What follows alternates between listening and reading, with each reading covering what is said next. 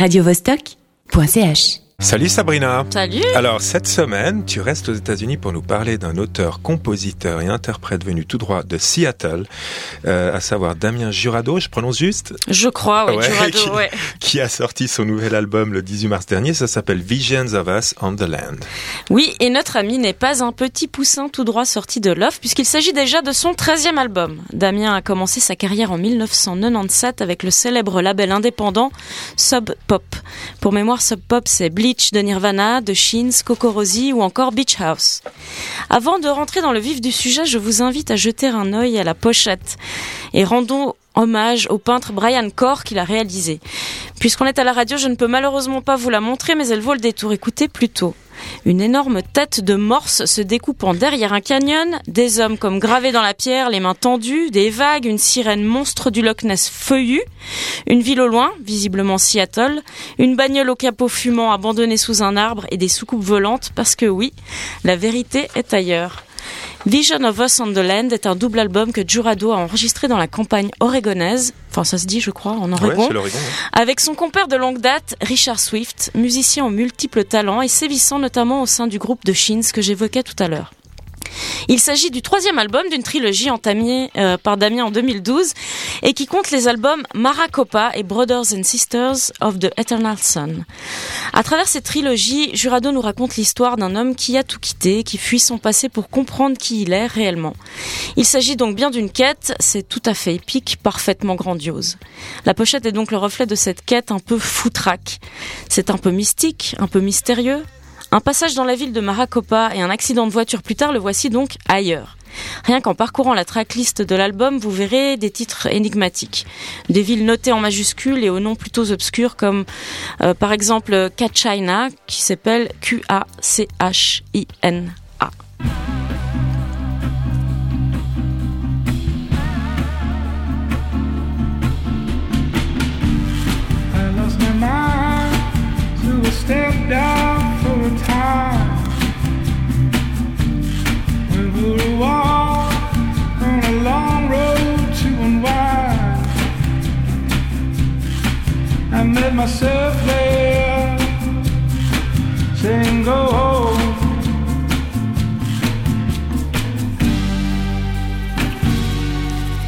Il y a aussi Onalaska, Tacoma, bref, une invitation au road trip, mais pas forcément celui qu'on croit. Il s'agit plutôt d'un road trip émotionnel et halluciné, dans lequel on croisera Alan, Sam, Davy, Lorraine, Anne et même un morse.